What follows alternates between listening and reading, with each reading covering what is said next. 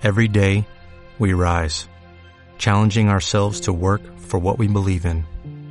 At U.S. Border Patrol, protecting our borders is more than a job, it's a calling. Agents answer the call, working together to keep our country and communities safe. If you're ready for a new mission, join U.S. Border Patrol and go beyond. Learn more at cbp.gov/careers.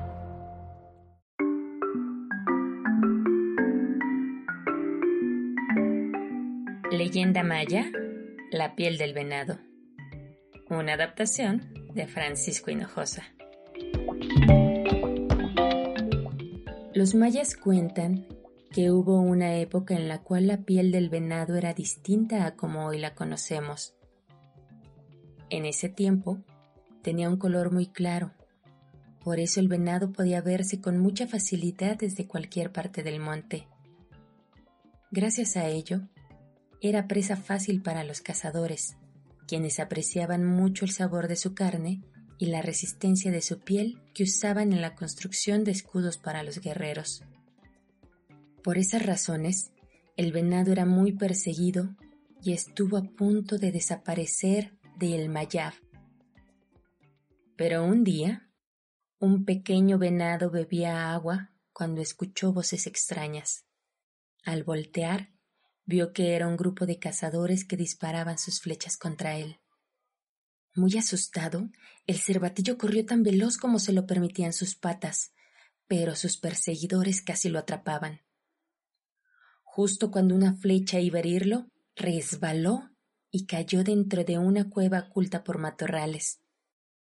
En esta cueva vivían tres genios buenos, quienes escucharon al venado quejarse ya que se había lastimado una pata al caer. Compadecidos por el sufrimiento del animal, los genios aliviaron sus heridas y le permitieron esconderse unos días.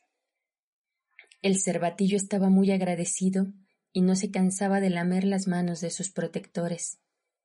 Así que los genios le tomaron cariño. En unos días, el animal sanó y ya podía irse de la cueva se despidió de los tres genios, pero antes de que se fuera, uno de ellos dijo Espera, no te vayas aún. Queremos concederte un don. Pídenos lo que más desees. El cervatillo lo pensó un rato y después les dijo con seriedad Lo que más deseo es que los venados estemos protegidos de los hombres ¿Ustedes pueden ayudarme? Claro que sí, aseguraron los genios. Luego lo acompañaron fuera de la cueva. Entonces uno de los genios tomó un poco de tierra y la echó sobre la piel del venado, al mismo tiempo que otro de ellos le pidió al sol que sus rayos cambiaran de color al animal. Poco a poco la piel del cervatillo dejó de ser clara y se llenó de manchas, hasta que tuvo el mismo tono que la tierra que cubre el suelo del Mayab. En ese momento, el tercer genio dijo A partir de hoy, la piel de los venados tendrá el color de nuestra tierra, y con ella será confundida. Así los venados se ocultarán de los cazadores, pero si un día están en peligro, Podrán entrar a lo más profundo de las cuevas. Allí nadie los encontrará.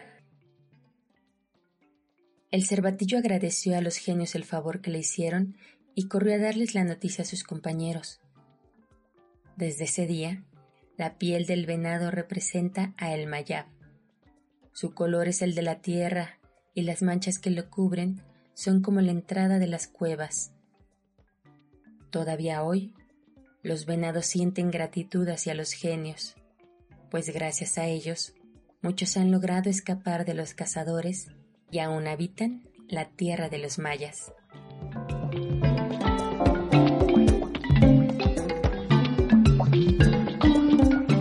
Esta fue la leyenda maya La piel del venado, una adaptación de Francisco Hinojosa.